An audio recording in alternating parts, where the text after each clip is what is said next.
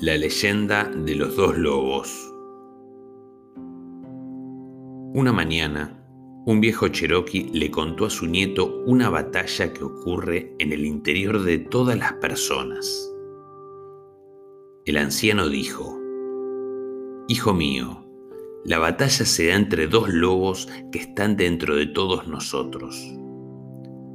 Uno es malvado, es ira, envidia, celos, tristeza, pesar, avaricia, arrogancia, autocompasión, culpa, resentimiento, soberbia, inferioridad, mentiras, falso orgullo, superioridad y ego.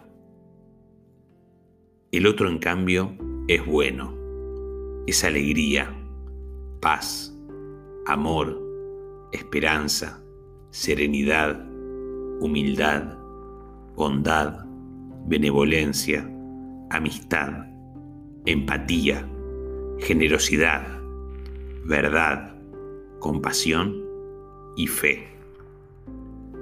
La misma batalla ocurre dentro de ti y dentro de cada persona también, afirmó el viejo Cherokee. El nieto lo meditó por un minuto y luego preguntó a su abuelo, ¿y qué lobo es el que gana?